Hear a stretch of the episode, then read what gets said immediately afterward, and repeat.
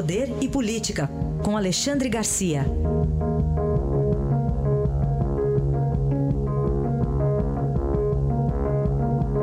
E começamos com o depoimento do casal Caixa 2. Alexandre, bom dia.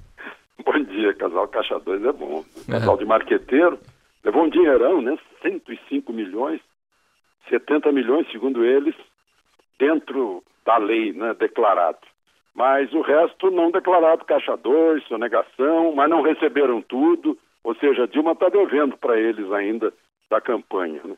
Campanha de 2014, a presidente Dilma uh, ainda não tinha sido citada, embora todo mundo soubesse que ela sabia, né? mas agora ela nega que soubesse, diz que está todo mundo mentindo, como sempre. Todo mundo, é a maior união de mentirosos do mundo. Né? Já ouvimos aí mais de 70 depoimentos, 80 depoimentos, e todos mentindo. E agora, Mônica e João Santana dizem que não, Dilma sabia, Dilma, segundo Mônica, mandou Mônica conversar com Guido Mantega, ministro da Fazenda, para tratar do pagamento, e Mantega, por sua vez, manda Mônica falar com a Odebrecht, e aí a Suíça confirma pagamentos da Odebrecht na conta lá no exterior, então tá, fecha tudo. Né? Só não fecha a, a, alegação de Dilma dizendo que é mentira, é mentira, é mentira. Mas, enfim, é, agora também as investigações da Lava Jato se dirigem a ex-presidente, não apenas ao ex-presidente. Pois é, eu, eu, vi a nota aqui, não estou nem falando aqui especificamente dela, que eu já vi outros políticos fazerem isso. Eles falam assim, fulano faltou com a verdade. Por que, que não fala mentiu? Ah, pois é. Não, a palavra mentira talvez eh, provoque algum, alguma urticária nessas pessoas, né? Porque a palavra mentira está ali cobrando. É. cobrando a veracidade de suas declarações. Aí usam, estão acostumados, né? Político é acostumado a usar eufemismo, né? Sim. Quando vão mudar uma lei, quando vão enfraquecer uma lei, eles dizem que vão flexibilizar a lei, por exemplo. Toda é. hora acontece isso. Tá bom. Então não foi mentira, foi apenas uma falta com a verdade. O, o Alexandre, a Polícia Federal preocupada aí com o depoimento do ex-presidente Lula lá em Curitiba, dia 3 de maio? Está preocupada, sim. Eu fiquei preocupado quando eu ouvi as ameaças, né? As pessoas dizendo que vão lá, que, que vão impedir, que vão brindar Lula, ou seja, é, é, um, é, uma agressão a uma instituição, no caso a Justiça Federal, a Justiça Brasileira. E, por outro lado, há mobilizações para apoiar a Lava Jato. Pode haver um confronto lá, um confronto sério.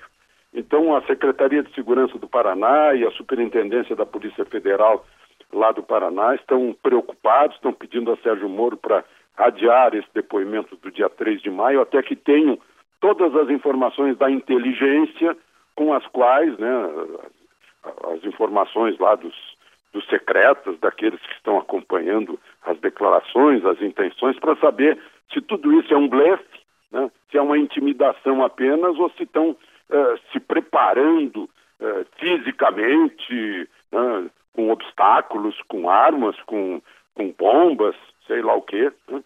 Então eles precisam saber direito para prestar segurança. Né? É bom a gente lembrar também que a Constituição diz que as Forças Armadas é, é, têm como dever o, o, a segurança das instituições, da lei e da ordem. Né?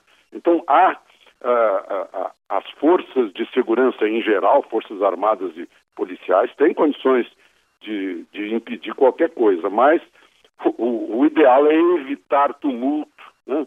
que vai tumultuar também a vida é, é, de Curitiba.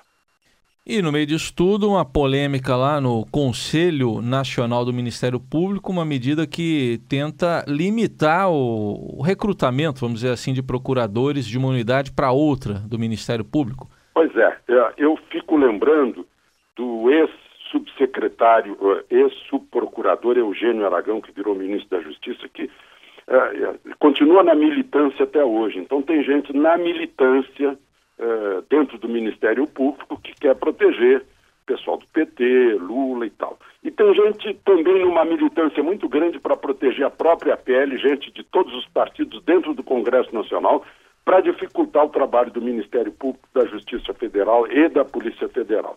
De um lado, lá no Legislativo, é a tal de o projeto de abuso de autoridade. É incrível que tudo isso no pretexto de modificar um projeto de 1965, tempo de Castelo Branco na presidência, que era um projeto que uh, protegia as pessoas do abuso da autoridade, querem mudar, tornar mais duro esse, esse projeto para poder processar Ministério Público, processar juiz Sérgio Moro, processar Deltan Dallagnol, essas coisas, essa é a intenção. E dentro do Ministério Público está 8 a 1 no Conselho Superior do Ministério Público a favor dessa proposta da subprocuradora que já tentou ocupar o lugar de Rodrigo Janot na última eleição e agora vai ser candidata de novo, que é a, a Raquel Doge, subprocuradora, está propondo que não se possa requisitar eh, eh, integrante do Ministério Público, procurador, além de 10% do efetivo de cada, de cada regional. Né? Ah, isso significa um prejuízo muito grande para o efetivo que está trabalhando na Lava Jato.